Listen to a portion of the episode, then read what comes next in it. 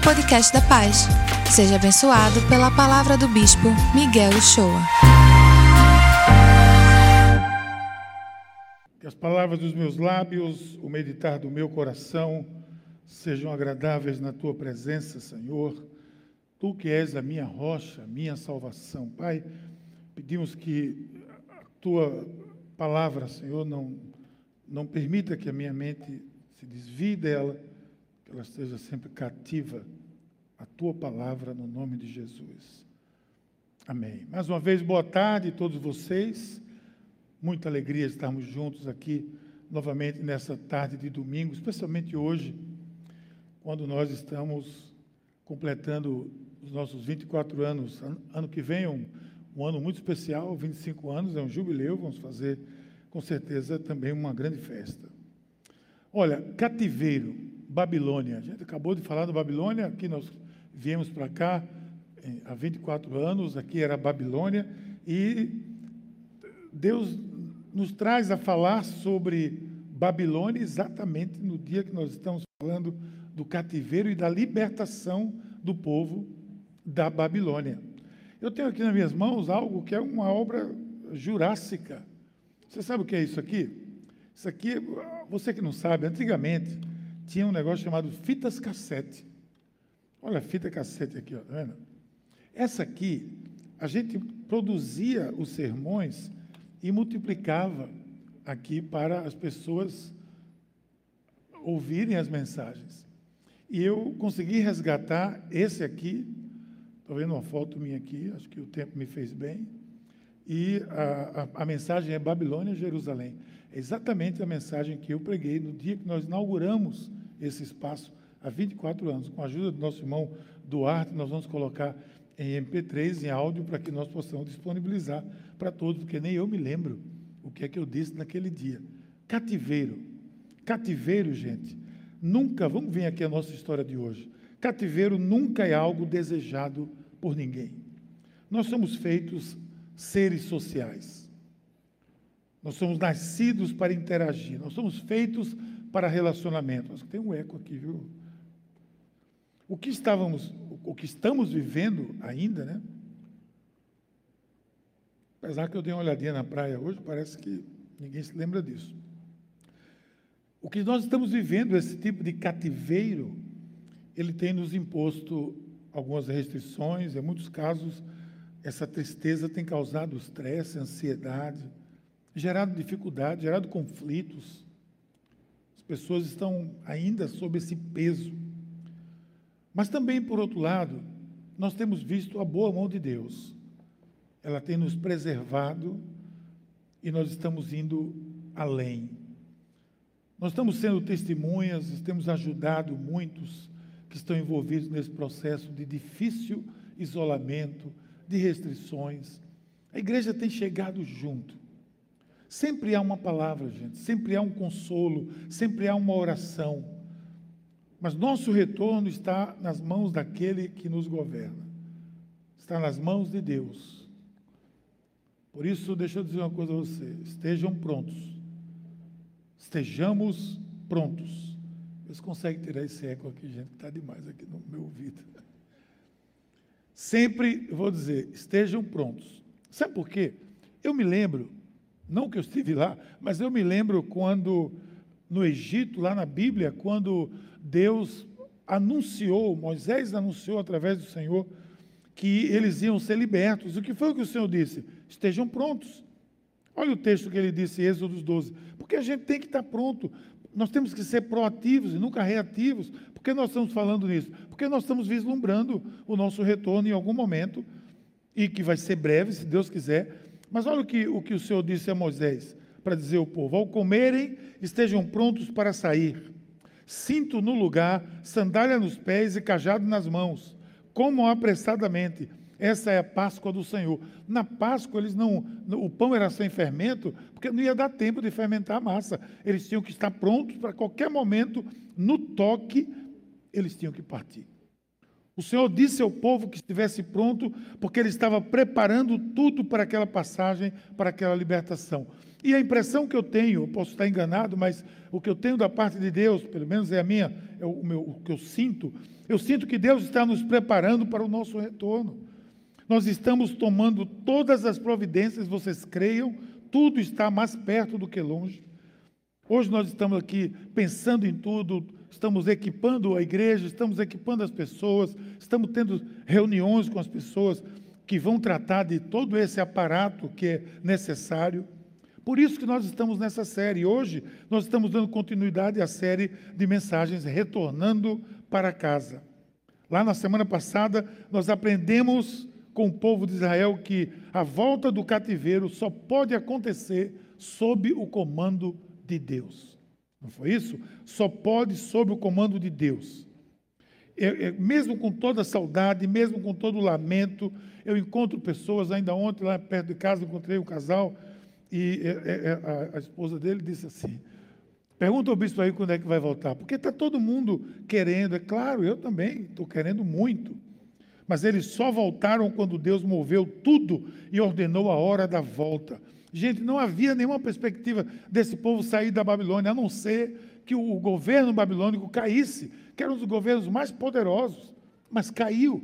Ciro foi feito rei da Pérsia, invadiu a Babilônia, destruiu o governo babilônico, assumiu a Babilônia. Ele tinha uma outra proposta, por isso que ele, Ciro, que além de decretar a volta, abriu as portas de todas as condições. Foi Deus que fez aquilo. O que nós podemos observar aí pela história é que eles voltaram de maneira organizada, cada um para a sua cidade, de volta às suas origens, provavelmente para dar seguimento às suas ações, às suas linhagens, às suas famílias. Olha o que diz o texto aqui que está lá em Esdras 2. Esta é a lista dos homens da província que Nabucodonosor, rei da Babilônia, tinha levado prisioneiros para a Babilônia. Eles voltaram para Jerusalém e Judá, cada um para a sua própria cidade. Cada um para o seu próprio lugar, para retomar a vida, e assim vai ser conosco. Mas, queridos, esse retorno iria, vai requerer de todos algo que será essencial. Lembre que eles estavam voltando em diferentes situações. 70 anos, muitos do que foram já não voltaram, a maioria. Não deveriam ter muito para dar. Você percebe isso? Seria importante que, que seria chave até que uma atitude fosse certa para esse povo quando eles voltaram da Babilônia. Eles tinham que ter um altruísmo, eles tinham que ter em suas mãos abertas o desejo de ver a reconstrução de Israel, de Jerusalém, do templo. Por isso que eu, eu pergunto a você: quando nós retornarmos, qual será o nosso compromisso? Hoje nós vamos falar disso. Nós retornaremos com compromisso. Todos com compromisso. E a minha pergunta, pode ser uma pergunta retórica, porque eu pergunto para mim mesmo: qual será o nosso compromisso? Pense comigo, vem e vamos ver o que esse povo tem a nos ensinar. Eu penso que o nosso compromisso, inicialmente, vai ser, em primeiro lugar, vai ser dar do, tudo que é o meu recurso para a continuidade, a restauração e o avanço dessa obra. Dar será uma atitude chave.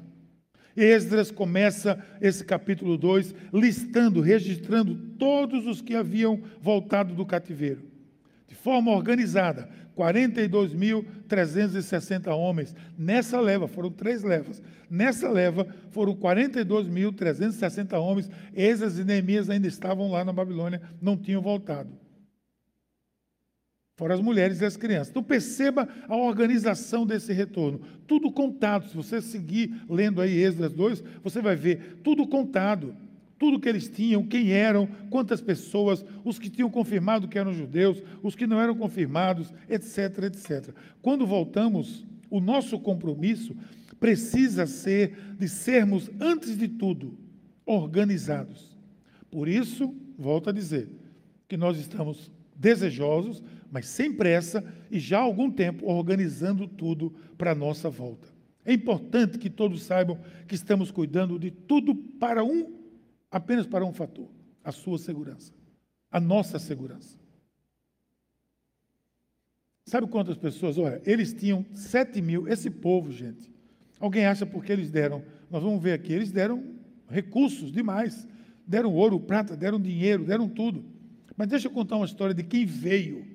Eles tinham 70.337 servos e servas. Nós temos os nossos voluntários, que são muitos, que estão se preparando para o retorno. Eles tinham 200 cantores e cantoras. Nós temos o nosso Ministério de Artes e Adoração, que são os nossos é, cantores e cantoras. Nós temos esse, esse ministério aí fazendo esse trabalho maravilhoso. Mas o principal em tudo não é apenas a organização. Eles só estavam organizados porque tinham uma forte, ou tinham um forte compromisso com o seu Deus. Eles estavam, claro, 70 anos, ansiosos. Era o remanescente, gente, das 12 tribos, só essas duas tribos, Judá, lá de Judá, é que estavam, Benjamim e Judá, é que foram livres. As dez tribos, elas se perderam, foram atacadas pelos assírios, foram destruídas e se misturaram com os samaritanos, que é o que até hoje se fala dos samaritanos, é porque dez tribos se perderam. Ficaram esses dois, remanescente fiel. E olha bem, o que é que eles fazem? Olha o compromisso desse povo. Esse retorno, assim como o nosso retorno, o meu e o seu, para essa igreja, demandará de nós entrega e oferta. Ofertar de mim, ofertar do que eu tenho, ofertar do meu talento e entrega total. Oferta dos meus recursos para o avanço da obra. Sabe por que isso aqui aconteceu? Há 24 anos atrás, porque um grupo de pessoas ofertou de si para que esse, essa obra acontecesse aqui. Veja no texto o que eles fizeram logo que chegaram a Jerusalém. Quando chegaram ao templo do Senhor, em Jerusalém, alguns dos chefes das famílias deram ofertas voluntárias para a reconstrução do templo de Deus no seu antigo local. De acordo com as suas possibilidades, deram à tesouraria para essa obra 500 quilos de ouro, 3 toneladas de prata e 100 vestes sacerdotais. Preste bem atenção quando chegar ao templo do Senhor em Jerusalém. Mas não havia templo. Havia um projeto. O templo tinha sido destruído, só havia ruínas. Eles estavam ali com o objetivo de reconstruir toda aquela área. Eles estavam entregando de tudo. Mas sabe quem entregou? Para que você entenda melhor isso. Não foram esses que voltaram. Esses que voltaram nessa leva não eram as pessoas que tinham posses.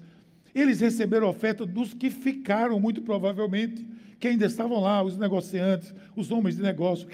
O, o, o exílio na Babilônia não foi um exílio de escravidão. Eles tinham liberdade para casar, para viver, para fazer negócio, para viver lá, mas tinham que viver lá. E lá eles fizeram fortunas também. Você sabe que o povo judeu, eles são muito trabalhadores, assim como você, como eu, são trabalhadores, eles são comerciantes. A coisa cresceu lá.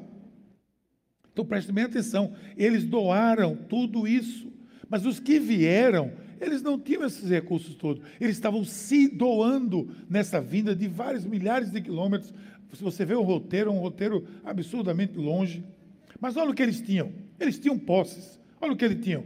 736 cavalos, 245 mulas, 435 camelos e 6.720 jumentos. Ah, tinham muito? Não, tinha não. Eu fui fazer as contas.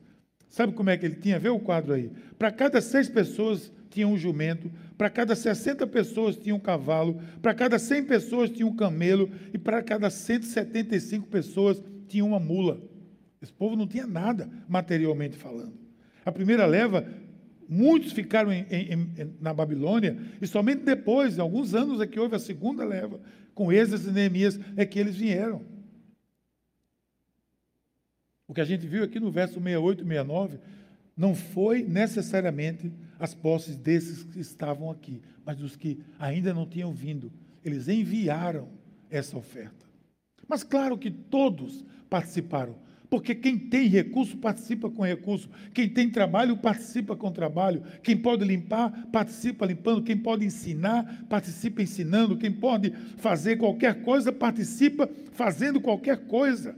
Porque veja o que é dito no texto, de acordo com as suas possibilidades, eles entregaram ofertas, recursos para que a obra de Deus continuasse.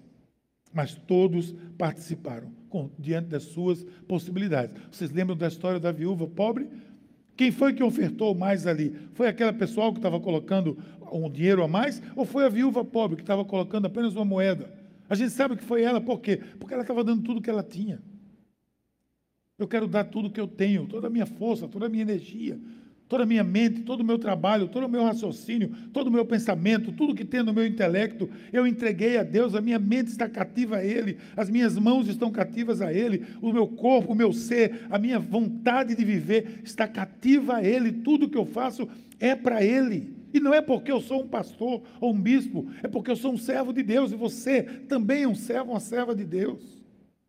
Gente, havia um senso de gratidão muito forte nesse povo. 70 anos estavam terminando. E como o salmista registrou, o Salmo 126, é, é, é, me enche o coração de alegria. Quando o Senhor, dessa época, quando o Senhor trouxe os cativos de volta a Sião, foi como um sonho. Então a nossa boca encheu-se de riso, a nossa língua de cantos de alegria. Até nas outras nações se dizia: o Senhor fez coisas grandiosas por esse povo. Sim, coisas grandiosas fez o Senhor por nós, por isso estamos alegres. Senhor, restaura-nos, ele ora, assim como enches os leitos dos ribeiros no deserto. Aqueles que semeiam com lágrimas, com cânticos de alegria colherão. Aquele, aquele que sai chorando enquanto lança semente, voltará com cantos de alegria, trazendo o que? Os seus feixes.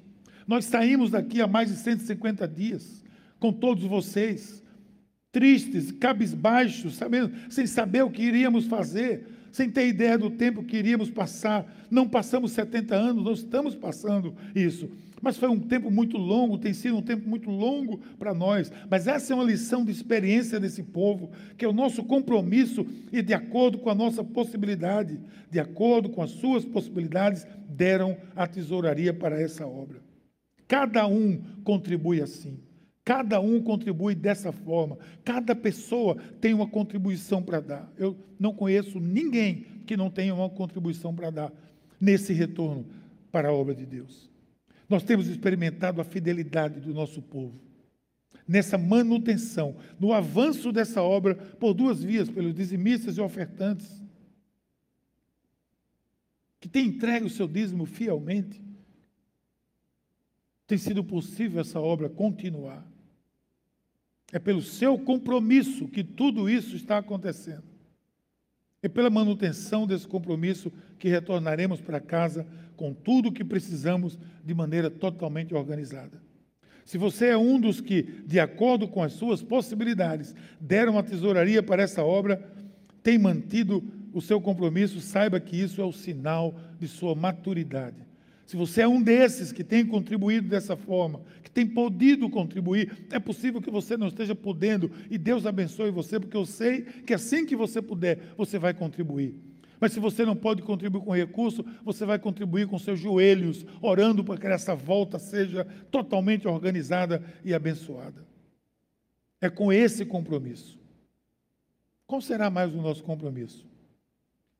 Eu coloquei assim: retornar aos nossos postos de serviço. É para deixar bem claro essa ideia de, ser, de servir. Nós não vamos retornar apenas para um templo. Aqui já tem postos de serviço sendo ocupados desde o começo. Aqui nós temos uma equipe que não abriu mão nenhum dia sequer, nenhum domingo sequer. Falando de outros dias, do seu posto de, de, de serviço. E nós vamos retornar para muitas ações e programas gradualmente, não sabemos quando, tudo está suspenso aos poucos, mas já estamos criando alguns programas online que são novidades que você vai ver na frente. Então, vamos trabalhar ainda alguns programas online gradualmente. Muito do que fazemos regularmente continuou e continuará acontecendo online. Nós não temos ideia de quando isso vai passar. Mas com o tempo, aquelas atividades, aqueles postos, aqueles ministérios que estão suspensos vão voltando e com todo o ânimo. Você vai servir mais do que você serviu toda a sua vida aqui nessa igreja, eu tenho certeza disso. Veja o exemplo desse povo nessa primeira chegada. Os sacerdotes, os levitas, os cantores, os porteiros, os servidores do templo, bem como os demais israelitas, estavam em suas cidades de origem. Eu posso dizer aqui que o Ministério de Louvor, o Ministério de, de, de Música, de Mídia, de Som, de, os introdutores do templo, o acolher, o apoio de sala, os pastores, a equipe, já está todo mundo se preparando. Cada um aqui assumiu o seu lugar e retornou ao seu posto, entre aspas. Cada um procurou a sua cidade, se restabeleceu lá, onde sempre viveu, onde sempre fazendo o que sempre fazia, e com a graça de Deus você vai poder voltar e voltar a fazer tudo o que você fazia, tudo da maneira que você servia, que você abençoava pessoas. Eu tenho quase certeza, é um sentimento no meu coração, que muito mais pessoas se engajarão, porque viram nesses tempos a importância de estarmos alinhados e organizados, servindo na obra de Deus, sendo úteis ao reino de Deus. Muitos mais se engajarão. Eu não tenho dúvidas que alguns acordaram para essa verdade definitivamente. Alguns que estão ansiosos, ansiosas para servir e colocar seus dons à disposição do Senhor. Ontem eu dei um telefonema para a nossa tia Norma. Tia Norma é tia de todos, né? Tia Norma, aquela figura e eu liguei para ela quando foi o aniversário dela. Olha só, eu nunca mais vou esquecer o aniversário de tia Norma. É no dia do aniversário da paz. E eu falei com ela, orei com ela. E ela disse que alguém estava chegando para arrumar o computador, a televisão, para que ela pudesse assistir o culto. E ela disse que está com saudade, vontade de voltar para servir, para ajudar. Eu disse, tia Norma, tenha calma, nós vamos voltar. Nós estamos seguindo porque você que serve se manteve no seu posto de serviço. Essa equipe aqui que serve se manteve no seu posto de serviço. E estamos aguardando a volta. Líderes de célula se mantiveram no seu posto de serviço. Célula se multiplicando online. Semana se multiplicou mais uma. Por isso eu tenho convicção de que quando a gente voltar, o seu posto está lá e você vai voltar a servir a Deus com todo o ânimo Afinal de contas, nós existimos para isso. E tem mais: outros postos se abrirão. Vamos botar uma placa aqui: há vagas. Me permita aproveitar esse momento e ministrar um pouco sobre isso. Não há ninguém que não tenha uma habilidade, gente. Um dom para servir, um dom para ajudar. Se eu cresce nisso, eu estaria crendo que Deus cria pessoas sem propósito. Todos nós, se eu cresce que tem gente que não tem nenhuma habilidade, eu ia crer que Deus estava criando gente à toa. Eu e você sabemos, nós temos habilidades que são importantes para serem usadas no reino. Quais são essas? Só você e Deus sabem. A palavra de Deus nos diz isso aqui lá em Romanos, capítulo 12. Assim também em Cristo, nós que somos muitos, formamos um corpo e cada membro está ligado a todos os outros. Temos diferentes dons de acordo com a graça que nos foi dada. Se alguém tem o dom de profetizar, use-o na proporção da sua fé. Se o seu dom é servir, sirva. Se é ensinar, ensine. Se é dar ânimo, dê. Se é assim, se é assim, faça. Se é contribuir, que contribua generosamente. Se é exercer liderança, que seja com zelo. Se é mostrar misericórdia, que o faça com alegria. Que Paulo nos ensina que nós somos servos. Aqui é que qualquer que seja o seu dom, a sua habilidade, ele foi dado para ser usado para a honra e glória do Senhor. Você sabe disso. Portanto, mãos à obra. Use-os em nome de Jesus. Aqui haverá essa placa sempre, temos vagas. Haverá sempre uma vaga para quem desejar servir a Deus e servir ao próximo. Haverá sempre vaga para quem desejar exercer misericórdia haverá sempre vaga para cumprir o seu chamado, aquilo para o que Deus lhe chamou. Agora nós estamos dando um salto triplo de fé. Nós temos 106 crianças na Casa da Esperança. Com muita dificuldade a gente consegue manter 106 crianças. Nós vamos passar para 300 crianças. Essa semana eu fui lá visitar a obra. Fui com Juliana e Andresa quietinhos lá, vimos cada espaço daquele, cada passo que eu dava, eu quase que derramava lágrimas. De chegar ao quarto piso que está sendo levantado agora. 300 crianças sendo cuidadas, sendo livres de abuso, livres de tudo que nós temos visto por aí. Cada criança que está ali dentro está correndo menos risco do que tem acontecido aqui fora. É eu diria que é o ministério profético quem apadrinha uma criança na casa. Esse é o ministério profético. O ministério profético não é ficar gritando nas redes sociais. O ministério profético é fazer alguma coisa. Sirva a Deus, servindo ao próximo. Se você apadrinha uma criança, nós vamos precisar de mais de 200 padrinhos. Ora, muito mais que 200. Muito mais do que isso. Quer ajudar? Quer ajudar que fatos como esse que aconteceu recentemente não aconteçam pelo menos perto de nós? Vamos limpar a frente da nossa casa, apadrinhe uma criança, bote uma criança dentro daquela casa, e você vai ver escola de alto nível, curso de balé, curso de inglês, curso de informática, um, laboratório completo de informática, creche e tudo mais, esporte, tudo mais. Alimentando três vezes por dia, fora o lanche que elas têm se alimentando da palavra de Deus, que não deixa de faltar ali na, na, Casa da Esperança. Isso é profetismo, porque eu estou anunciando um novo tempo. E quando nós voltarmos, nós vamos voltar. Dentro de um mês, talvez nós já estejamos prontos para inaugurar a nova casa. Mas também nós vamos voltar com o nosso compromisso, com os nossos valores e com a nossa visão. Nessas mensagens eu tenho procurado incluir uma palavra geral que vem da palavra de Deus em diferentes momentos para testificar, para fundamentar aquilo que estamos dizendo e fazendo. Nesse tempo de isolamento, o cativeiro, algo precisou e precisa ser mantido a todo custo, que é a nossa visão. Veja qual é a sabedoria de Provérbios. Ele diz lá, 29, 18: Onde não há visão, o povo perece. Onde não há revelação divina, o povo se desvia. A nossa declaração de missão continua viva e ainda mais viva, ela se fortaleceu. E quando nós saímos desse tempo, ela estará estampada em nossas vidas. Sabe o que, é que ela diz? Ela diz assim: veja se não é para isso que nós existimos. Para ser uma comunidade cristã comprometida a adorar a Deus, expandir a igreja, viver como uma família de amor, fundamentados na palavra de Deus e sermos agentes de transformação na sociedade. Essa é a nossa visão. Quando nós voltarmos, vamos manter essa visão. Mantenha isso bem claro no seu coração. Isso nos une. Isso é a nossa missão, a razão da nossa existência dessa comunidade. Nenhum desses aspectos deve existir em detrimento do outro. É um conjunto e junto eles se completam, completando os propósitos de Deus para a paz e para a igreja do Senhor. O exemplo das Escrituras é sempre de perseverança.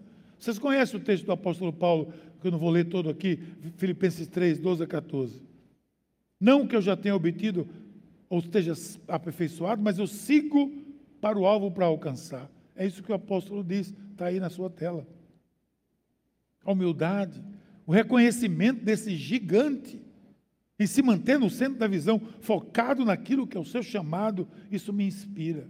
Foque naquilo que é o seu chamado. Veja a exortação de Ezequiel, quando se trata de manter a visão e propagá-la. Essa eu vou ler. Filho do homem, que provérbio é esse que você tem em Israel? Os dias passam e todas as visões dão, visões dão em nada? Digo-lhe, pois, diga-lhes, pois, assim diz o soberano Senhor. Olha que, que profecia. Vou dar fim a esse provérbio e não será mais citado em Israel. Diga-lhes: está chegando os dias em que toda visão se cumprirá, pois não haverá mais visões falsas ou adivinhações de bajuladores entre o povo de Israel. Não haverá mais isso na paz, não haverá mais isso na igreja do Senhor. Essa sim é uma profecia do Senhor. Por isso, meus irmãos e minhas irmãs, o nosso processo de retorno para casa deve passar por esse compromisso de viver cada passo, comprometer-se com essas etapas. E que para isso Deus nos abençoe, nos encha do seu espírito. Vamos orar? Pai querido, muito obrigado, Senhor. Obrigado pela tua palavra. Peço que durante este louvor a gente possa, Senhor, processar essa palavra em nosso coração, para a honra e glória do teu nome. Aí, curtiu essa palavra? Aproveite e se inscreve para receber semanalmente nosso podcast. Nos segue também nas redes sociais, no perfil Somos Pais. E se mora perto de uma de nossas extensões, vem nos visitar. Até o próximo!